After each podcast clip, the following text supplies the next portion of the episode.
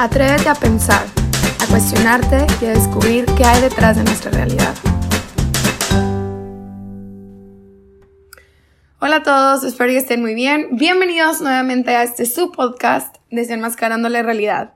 Si es la primera vez que nos escuchas, me presento. Yo soy Montserrat Olivares, tengo 27 años, soy de Monterrey, Nuevo León y el día de hoy vamos a platicar sobre un tema sumamente interesante, el ateísmo.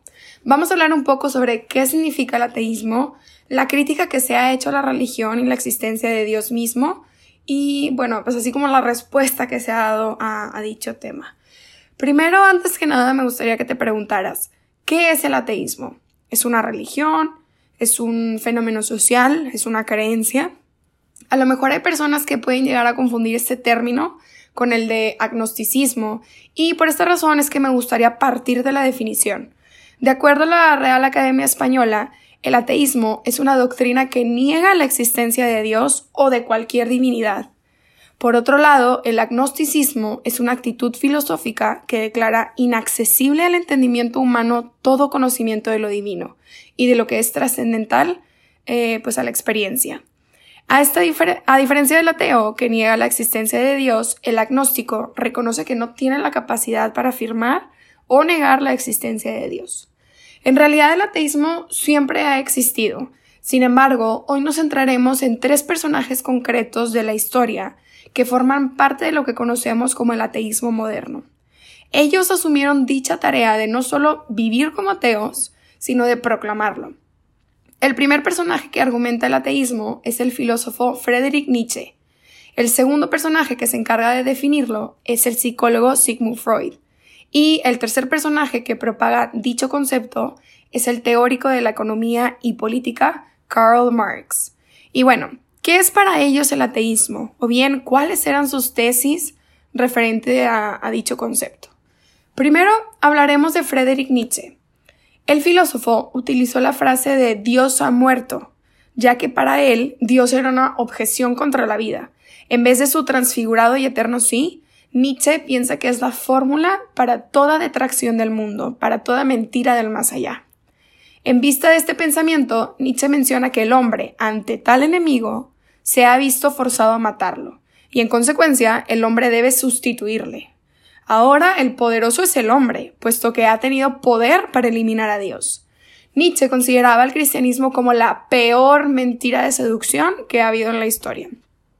Por otro lado, el psicólogo Sigmund Freud Creía que el subconsciente del hombre es el que debe liberarse de prejuicios religiosos, porque los preceptos morales ahogan en su interior una serie de tendencias básicas, especialmente la tendencia del instinto sexual, y que esto era lo que causaba un trauma para las personas. Freud pensaba que era, una, que era necesario darle una salida a dicha fuerza del subconsciente, por la cual el hombre experimentaría una liberación total, la cual se vería traducida como una realización plena de las personas. Para Freud es necesario liberarse de Dios para llevar una vida feliz, libre de miedos tenebrosos o inútiles. Según Freud, el origen de la religión se da porque la impresión del desamparo infantil despertó una necesidad en los hombres de sentirse protegidos y amados, una necesidad que el padre generalmente satisface. Posteriormente, al caer en cuenta de que este desamparo dura toda la vida, el hombre se agarra de su padre, pero esta vez más poderoso, es decir, una figura de Dios como Padre Todopoderoso. Freud menciona que la angustia creada por los peligros de la vida se calma poniendo el pensamiento en el reino de la bondad, de la providencia divina. Para él, la religión es una neurosis obsesiva universal, que brota de una inhibición a la que se somete el inconsciente humano. Todo esto pues centrado en elementos sexuales. De igual forma, Karl Marx propaga su tesis ideológica en la que menciona que la realidad es materia y nada más que materia. Su materialismo es tan cerrado y absoluto que no deja espacio alguno para la manifestación del espíritu y por consiguiente niega totalmente la realidad espiritual de Dios.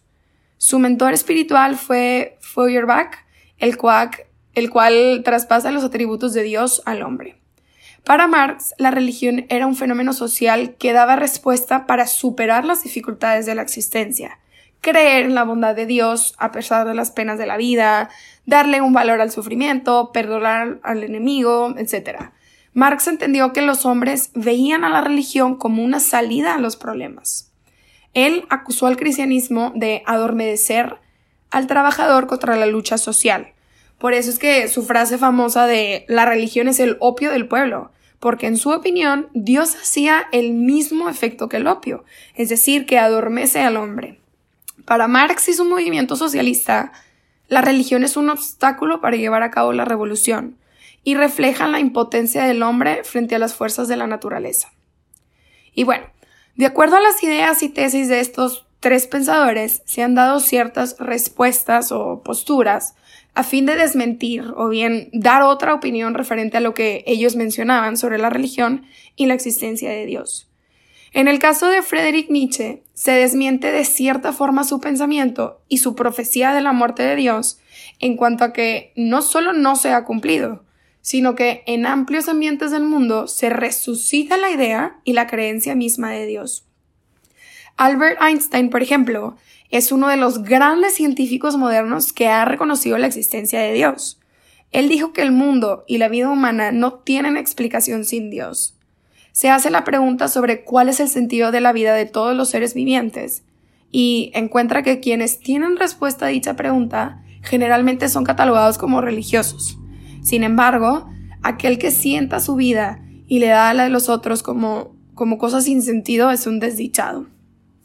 Einstein también encuentra respuesta a la existencia de Dios en cuanto a que reconoce que, aun y cuando los axiomas de la teoría de la de relatividad hayan sido puestos por el hombre, el éxito de una empresa tal supone un orden de alto grado del mundo objetivo que nadie estaba a priori autorizado para esperar. Werner Heisenberg, ganador del Premio Nobel de la Física, encuentra en la física el reflejo de las ideas creativas de Dios y la clasifica como un servicio divino. Por cierto, la famosa frase de Nietzsche me recordó sobre la película llamada God's Not Dead. Trata sobre un chavo que está en una clase de carrera, creo, y su maestro los obliga a todos los alumnos a decir y creer que Dios está muerto, tal como lo creía Nietzsche. Sin embargo, este alumno era cristiano y él expresa al maestro que no puede decir ni creer eso, a lo que el maestro le responde que entonces él tendrá que probar la existencia de Dios. La verdad es que la, película es buenísima, eh, les recomiendo que si tienen tiempo la vean y creo que les puede gustar bastante. Y bueno, por otro lado, retomando el pensamiento y la ideología de Freud, encontramos al psicólogo austriaco Viktor Frank, sucesor de Freud, el cual menciona que en el subconsciente del hombre no existe una represión de naturaleza sexual, sino al contrario, se encuentra una riqueza de índole religiosa, que es preciso darle salida para que el hombre sea verdaderamente libre y adquiera un estado feliz y de bienestar. Víctor Frank hace un análisis existencial en el que descubre que dentro del hombre hay una religiosidad inconsciente de relación con Dios, que aparece como una relación a lo trascendental inmanente al propio hombre. Esta especie de fe inconsciente que se revela significa que hay en el hombre una tendencia inconsciente hacia Dios. Esto me recuerda un poco a, las palabras de San Agustín, eh, en donde dice que nosotros fuimos creados por Dios y que nuestra alma estará siempre inquieta hasta reencontrarse con Él. Y bueno, Frank concluye que no se trata de una libido inconsciente o reprimida como Freud pensaba, sino que más bien se trata de una religión inconsciente o reprimida. Y bueno, finalmente el pensamiento e ideología de Marx, este, decía que la explicación científica del universo era lo que haría inútil la creencia de Dios. Sin embargo, son los mismos científicos quienes reclaman y demuestran su existencia en cuanto a que su naturaleza misma no puede ser más que divina. Por ejemplo, el científico Werner von Braun dijo que cuanto más comprendemos la complejidad de la estructura atómica, la naturaleza de la vida o el cambio de las galaxias, tanto más encontramos nuevas razones para asombrarnos ante los esplendores de la creación divina. El hombre tiene necesidad de fe como tiene necesidad de paz, de agua y de aire. Todos tenemos necesidad de creer en Dios. Y bueno, fueron precisamente las purgas los campos de concentración, los asesinatos, la falta de libertades sociales, la negación de la libertad personal, la escasez de medios económicos, entre otros, los que provocaron una especie de asfixia en los hombres cuyos países eh, dominaba perdón, el marxismo. Ante dicha situación, fue necesario abrirse a una atmósfera espiritual nueva porque sus vidas se ahogaban. Y es precisamente en estos países que habían sido dominados por el marxismo donde hoy se siente con mayor vigor la religión y en donde florece con, con mayor auge el cristianismo. Sin duda, situar el origen de la religión en la ignorancia, como Marx quería hacer creer, ha sido desmentida categóricamente por todos los científicos que admiten la existencia de Dios. Para muchos científicos, su religiosidad se apoya en el asombro ante la armonía de las leyes que rigen la naturaleza. La historia más reciente muestra muestra que, en contra de la profecía de Marx, el cristianismo sobrevive al marxismo y no a la inversa. Y bueno, ante tales, ante tales criterios, perdón, pudiésemos pensar que ¿cómo es que se puede negar científicamente que el hombre no tiene acceso a Dios? ¿O cómo es que el ateo puede serlo racionalmente? ¿Cómo puede estar seguro de la inexistencia de Dios y más aún probar su ateísmo? Seguro que la razón quiebra en lo más profundo del ser del ateo. En todo caso, si bien es difícil acceder a lo que acontece en lo más íntimo de la persona que confiesa profesar la increencia, la razón está a favor del creyente. Pues es más fácil afirmar que Dios existe que negar su existencia. Y bueno, esto fue todo por hoy. Espero y les haya gustado este episodio. No se olviden de compartirlo en redes sociales y de recomendarlo con sus amigos. Recuerden atreverse a pensar cuestionarse y a descubrir lo que hay detrás de la realidad. Nos vemos en el próximo episodio. Bye.